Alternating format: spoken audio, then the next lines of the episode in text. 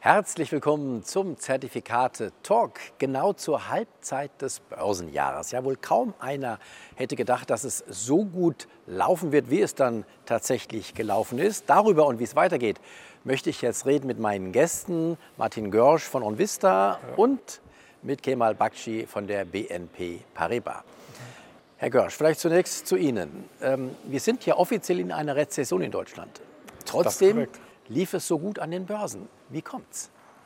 Naja, wenn wir uns den DAX jetzt alleine mal anschauen, dann haben wir natürlich in 2022 absolute Rekordgewinne bei den DAX-Unternehmen gesehen. Wir hatten in 2022 nur zwei Unternehmen, die überhaupt negative Gewinne hatten. Das waren Vonovia und Siemens Energy. Beide sind seit Anfang 2022 negativ, alle anderen sind mehr oder weniger positiv. DAX ist extrem gut gelaufen. Und weil die Gewinne eben so stark gestiegen sind, allein in 22 um 3,4 Prozent sind die Gewinne gestiegen, über 15 Prozent sind die Umsätze gestiegen. Also es lief bei den DAX-Konzernen hervorragend. Ja, aber 22 ist ja Vergangenheit. Eigentlich müssten die Börsen doch jetzt aufs Jahr 23 gucken, auch schon im ersten Halbjahr. Aber genau weil es eben so gut gelaufen ist, gewinn- und umsatzmäßig, sind die Kursgewinnverhältnisse relativ niedrig. Wir stehen im Moment beim DAX bei einem Kursgewinnverhältnis so von 12,5. Wenn wir aufs Forward-Verhältnis gucken für nächstes Jahr, sind wir nur noch bei 11. Und das vergleichen wir natürlich mit amerikanischen Märkten, die bei 24, 25, 26 stehen. Und da ist der deutsche Markt eben relativ günstig, auch für internationale Anleger. Also Aktien günstig, Kemal Bakshi, ist das der Hauptgrund für die steigenden Kurse? So sehen wir das äh, nicht. Ähm, wir erwarten, entgegen unserer Erwartungen sind die Märkte deutlich gestiegen. Wir erwarten aber eine recht hohe Korrekturanfälligkeit. Wir glauben, dass das erste Halbjahr tatsächlich noch positives Momentum mitgenommen hat. Die starken Ergebnisse des letzten Jahres und des ersten Quartals, wo ja schon befürchtet worden ist, dass jetzt mit den gestiegenen Zinsen ähm, die, die äh, Gewinne deutlich zurückgehen werden. Das ähm, hat sich nicht materialisiert. Das erste Quartal war ganz okay. Dann ähm, die Konjunktur ist im ersten Halbjahr äh, nicht eingebrochen. Jetzt Erst jetzt sehen wir, dass sich die Konjunkturindikatoren deutlich eintrüben. Der IFO-Index in dieser Woche, aber auch die Einkaufsmanager-Indizes für Europa signalisieren, jetzt geht es erstmal konjunkturell bergab und aus Sicht unserer Analysten haben wir jetzt ein Zinsniveau erreicht. In den USA sind wir bei deutlich über 5 Prozent.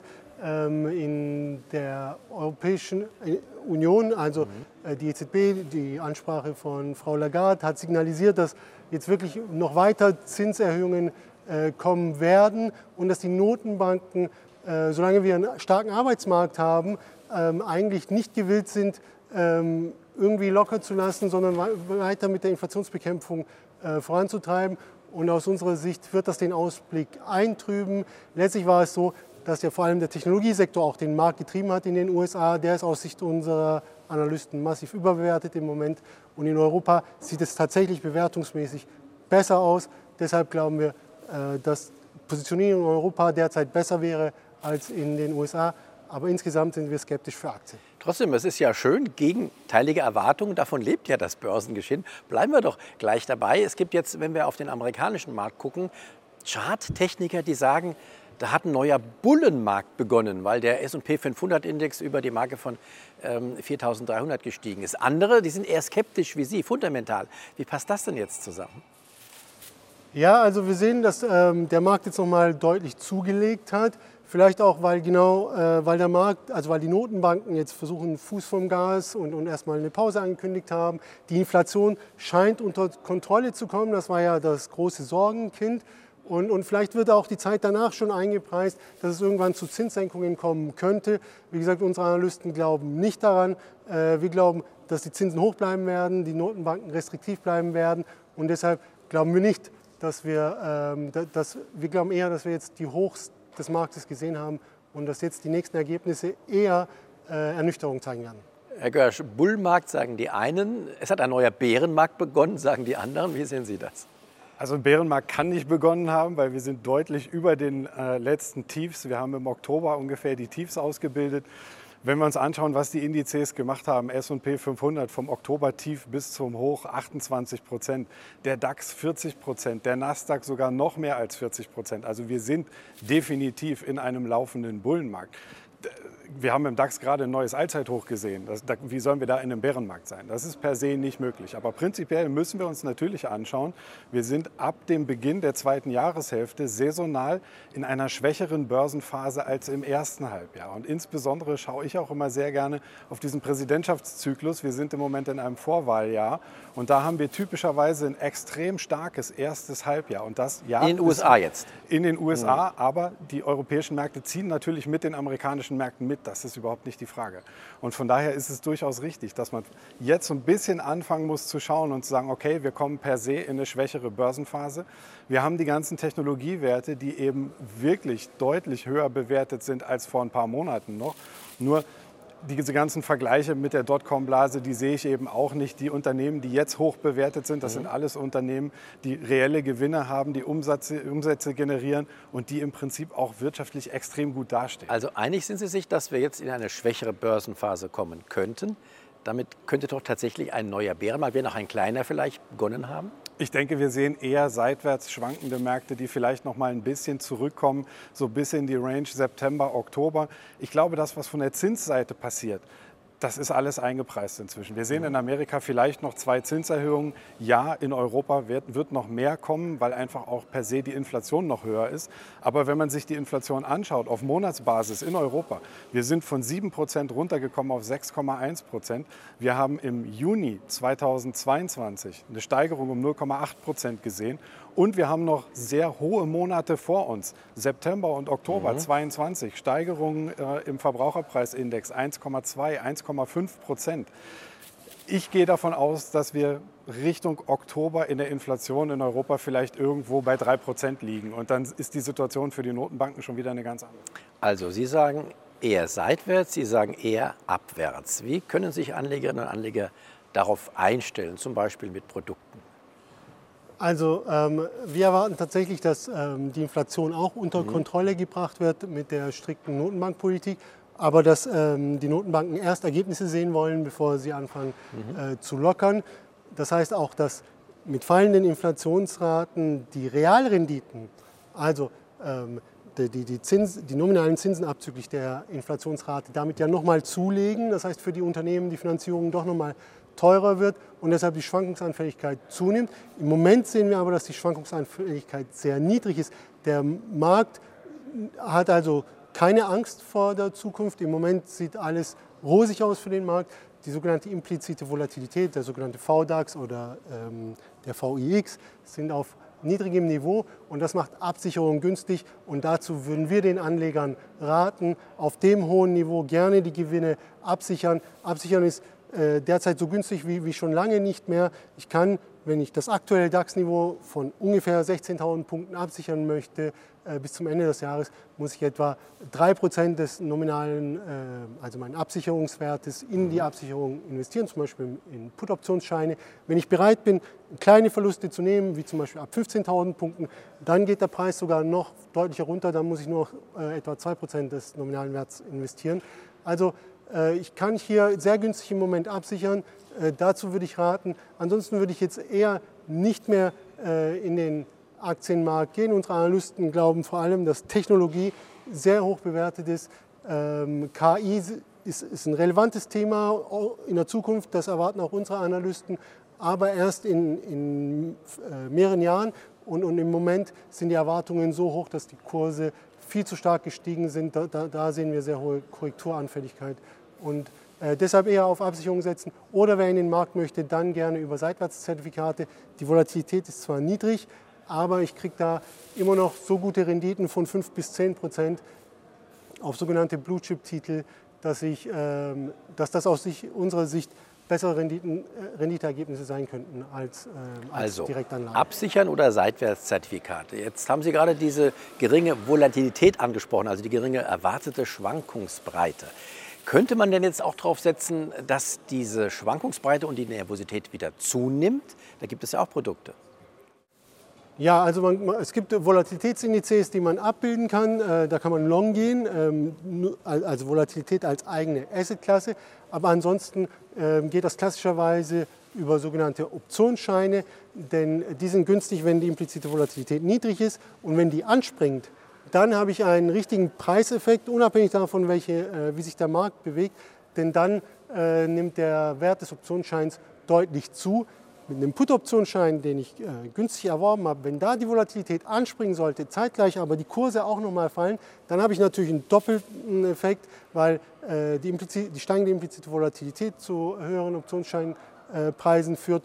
Und äh, wenn das auch noch in meine Richtung, also über Put-Optionsschein fallende Märkte gibt, dann partizipiere ich auch nochmal an der Marktentwicklung mit, also über den Hebel und, und habe dann quasi einen doppelten Effekt. Herr Görsch, ähm, ähm, Herr Bachschi hat gerade das äh, Stichwort KI genannt. Natürlich, die Aktienkurse sind stark gelaufen. Das wissen wir. Er meint zu stark, Sie auch? Eigentlich nicht. Mhm. Wenn man sich die Bewertung zum, zum Zeitpunkt jetzt anschaut, ja, dann sind die relativ teuer geworden im Vergleich zu vor ein paar Monaten. Aber ich glaube, wir haben im Bereich KI ein ganz spezielles Problem, nämlich dass es nicht wirklich viele reine KI-Unternehmen gibt und dass es auch nicht wirklich viele Unternehmen gibt, die momentan schon von dieser Situation KI, die kommt, stark profitieren. Da bleiben nicht viele. Da bleibt eben ganz klar eine Nvidia, die klar die KI-Prozessoren verkaufen. Da bleiben Firmen wie eine Arista Networks oder ähm, wie eine, ähm, ähm, was haben wir noch? Microsoft. Microsoft? Ja, ja, genau. Microsoft mhm. sowieso. Die sind mhm. ja relativ groß ja. schon dabei, die Produkte auch tatsächlich in ihr bestehendes Portfolio mit zu integrieren. Äh, eine Super Microcomputer mhm. bietet sich an. Ähm, und ansonsten wird es langsam eng. Und ich glaube, das Problem ist, dass sehr viel Kapital da ist, was gerne in diesen Bereich investieren möchte und einfach zu wenig Möglichkeiten mhm. hat. Und deswegen wird das gerade getunnelt auf sehr wenige Aktien. Es ist aber immer noch so, dass viele Anleger aus diesem Bereich unterinvestiert sind. Und dementsprechend glaube ich, wir werden da keine allzu großen Rücksetzer sehen. Klar, wenn Werte sehr stark gestiegen sind, steigt logischerweise die Volatilität. Wir haben es jetzt äh, im Laufe der Woche gesehen, als die Amerikaner angekündigt haben, vielleicht ähm, KI-Prozessoren Richtung China wieder zu kontrollieren da reagiert eine Nvidia vorbörslich sofort mit minus 4 Prozent. Also die sind natürlich schwankungsanfälliger jetzt. Aber ich glaube, sobald wir da ein bisschen Rücksetzer sehen, kommen sofort die Käufer rein, die in dem Bereich wieder investieren wollen.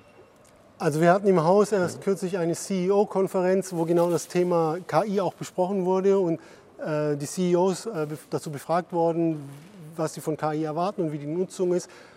Und ähm, durch die Bank weg ist man natürlich positiv auf KI gestimmt. Insbesondere das Thema Produktivität spielt hier die ganz entscheidende Rolle. Die meisten CEOs erwarten, dass durch KI es einen Produktivitätsschub geben wird. Aber die aktuelle Nutzung von KI ist noch gering. Das heißt, wir reden davon, dass der tatsächliche Produktivitätseffekt erst in den nächsten Jahren entstehen wird und ähm, aus Sicht unserer Analysten sind aber die Erwartungen schon kurzfristig so hoch. Wir haben eine Nvidia, die sich dieses Jahr allein verdreifacht hat. Ob wir das, ähm, also ob da nicht die Erwartungen schon so hoch sind, dass schon kleinste Verfehlungen wirklich zu einem deutlichen Abverkauf führen werden. Also ähm, das erwarten wir. Wir glauben, dass Technologie im Moment einfach überlaufen ist, weil vielleicht zu viele Anleger, wie Sie sagen, durch das Nadelöhr, ähm, um in den Bereich zu kommen, durch ein paar Aktien gehen. Gibt es denn Produkte, mit denen man auf KI speziell setzen kann, jetzt egal in welche Richtung, nach oben oder nach unten? Ja, über die genannten Unternehmen, äh, mhm. also gerade Nvidia gehört bei uns zu, mhm. zu, den beliebtesten Basiswerten überhaupt. Da kann man gehebelt sowohl auf steigende als auch auf fallende Kurse äh, setzen. Das wird auch viel gemacht, insbesondere von den Tradern. Mhm. Man muss wissen, dass man da ein sehr hohes Risiko fährt, weil man sowohl eine volatile Aktie hat und ähm, und darüber hinaus dann auch nochmal einen zusätzlichen Hebel durch einen Knockout-Turbo zum mhm. Beispiel. Und, ähm, aber wenn man das fortlaufend beobachtet, dann sind da natürlich auch ähm, sehr interessante Renditen drin. Ja. Ähm, Herr Görsch, ähm, Sie glauben also nicht, dass es kräftig nach unten geht bei den KI-Werten. Was soll jetzt ein mittelfristig oder langfristig orientierter Anleger aus Ihrer Sicht machen? Jetzt trotzdem auf diesem hohen Niveau noch einsteigen? vielleicht mal Gewinne mitnehmen oder doch warten, dass es doch zum Rücksetzer kommt? Wie ist da die? Naja, Gewinne mitnehmen kann man ja nur, wenn man schon ja. investiert ist. Mhm. Und da ist es natürlich immer, man muss immer irgendwo auf die Portfolioausrichtung mhm. schauen. Mhm. Und wenn man natürlich in den Werten schon drin ist und die nehmen jetzt einen sehr hohen Anteil aus dem Depot in Anspruch, mhm. weil sie eben so stark gestiegen sind, dann macht es durchaus Sinn, da auch mal Gewinne mitzunehmen und das Ganze irgendwo umzuschichten in andere Bereiche. Und das ist natürlich auch das Risiko, was wir im Moment am Markt haben. Denn große Portfolio-Manager machen das am Ende genauso.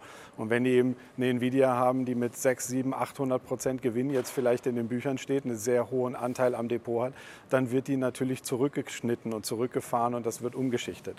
Wenn man noch nicht mit dabei ist, dann bin ich immer ein Freund davon, gestückelt in die Märkte einzusteigen. Nicht mit, mit der kompletten Summe, die man gerne investieren möchte, da jetzt reinzugehen. Aber am Ende ist es gerade für einen privaten Investor sehr schwer, ein Market Timing so zu generieren, dass man wirklich den Tiefpunkt erwischt.